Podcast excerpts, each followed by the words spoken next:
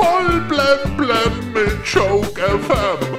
Dein täglicher Comedy Newskick. Heute im Studio. Hola, hajo, mit Bibi.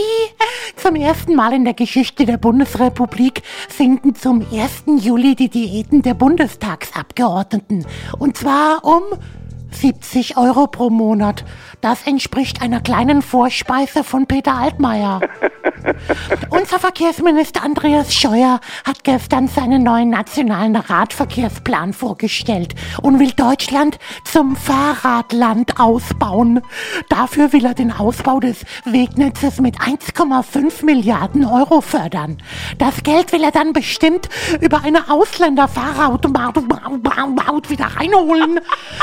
Ach ja, das küsst einen Partnertag. Warum auch nicht? Einmal im Jahr kann man das ruhig mal machen. Ein großer Hai, ein großer weißer Hai macht sich auf den Weg nach Europa.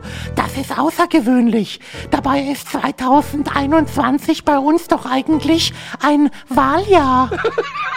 Laut einer aktuellen Studie bewegen sich Kinder und Jugendliche im zweiten Lockdown deutlich weniger als im ersten Lockdown. Dabei kann man im Moment so viele spannende Dinge machen. Zum Beispiel einen Spaziergang oder einen Spaziergang oder noch einen Spaziergang.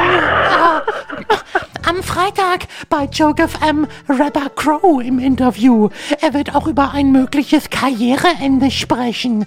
Oder anders gesagt, er denkt darüber nach, die Panda-Maske an den Nagel zu hängen. Für die neue Staffel von The Crown findet man keinen Schauspieler für die Rolle des Prince Andrew. Ähm, Andrew. Der Job und der Name ist so unbeliebt und unsexy. Nicht mal Friedrich Merz hat sich angeboten. geil. Oh, kommen wir noch zum Sport. Oliver Welke wird nicht mehr die Fußball-EM im ZDF präsentieren.